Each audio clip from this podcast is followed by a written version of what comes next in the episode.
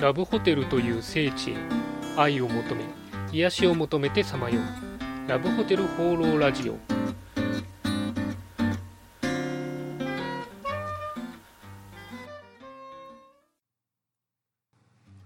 はいということで今週も始まりましたラブホテル放浪ラジオ第78回パーソナリティのラブホテルファンブログ管理人です。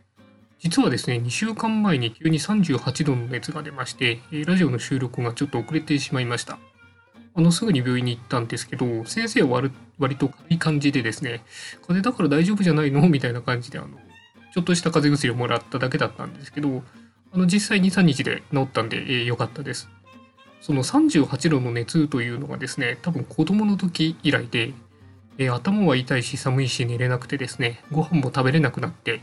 あの数日前まで元気だったんですけど急に体が言うことを聞かなくなるというあの恐怖を身近に感じたりしました、えー、インフルエンザも流行る季節になっていますので皆さんも十分体調には気をつけてくださいそれでは今週もよろしくお願いします今週の気になったらブホテル情報はい。ということで、私が独断と偏見で今週気になったラブホテルに関する情報をご紹介するこのコーナー。今週のテーマはこちら。ゴージャスルームです。えー、前々回ですかね、シチュエーションルームという部屋のお話をしたんですけれども、ラブホテルのもう一つの特徴としてゴージャスな部屋があるかなというふうに思います。ということで今回はそんなゴージャスな部屋についていくつか紹介したいと思います。えー、最初に私が調べたのがですね、新宿の有名なホテルさんですね。えー、なんと休憩が、えー、1万7000円ということで、えー、宿泊かと思いきや2時間3時間の休憩が1万7000円の VIP ルームになります。これが一番すごくてですね、えー、まずエレベーターが専用エレベーター、高層階用の専用エレベーターになりますと。部屋は黒大理石が使われていてシャンデリアもあると。すごいですね。はい。あとはまあ設備としてはエスプレッソマシーンとか、冷蔵庫にも食べ物がいろいろ入ってるとかあるんですけど、一番驚くのはですね、バスタブが、お風呂が2つとえー、さらにサウナもついていて、えー、ガーデンテラスにはウッドデッキがありですね、えー、露天風呂と、あとは噴水もあるのかな？はい。ということで、もう、こんだけすごいとわけがわかんなくなっちゃいますけどね。あとはまあ、でっかいソファーなり、えー、ベッドなり、あとはテーブルもあるということで、まあ、言うことないかなという感じですね。まあ、これがおそらく一番すごくてですね、あと六本木とか錦糸町も調べたんですけど、ほぼほぼ、ここよりすごいところはなかったかなというふうに思います。でも、まあ、2、3時間でこんなすごい部屋に行っても、なんか部屋をこう、ゆったり楽しむ時間もなく過ぎてしまう気もするので、えお金のある人は宿泊でこうゆっくりそういう豪華な部屋で泊まるのかななんて思ったりしました。あとはそうですね、都内だと、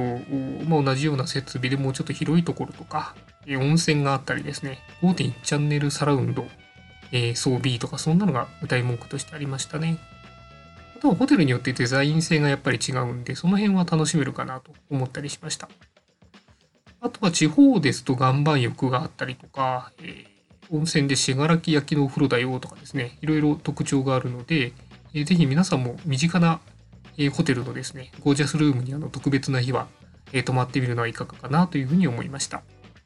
ただ、あの、個人的にはそういう豪華で広い部屋よりもですね、なんだろう、お値段以上のお得感というか、安いけど綺麗とかですね、狭いけどいろいろこう設備をうまく配置していて、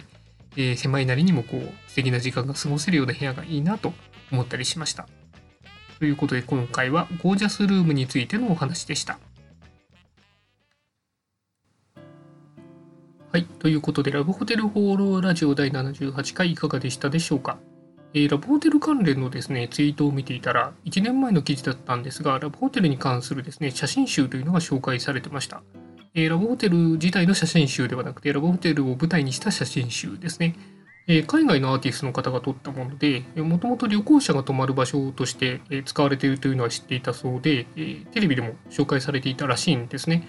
で実際自分が泊まってみたらすごい衝撃を受けて、そこであの写真集を撮ることになったそうです。やっぱりあのラブホテルというのはですね、日本人のメンタリティとか文化的な背景が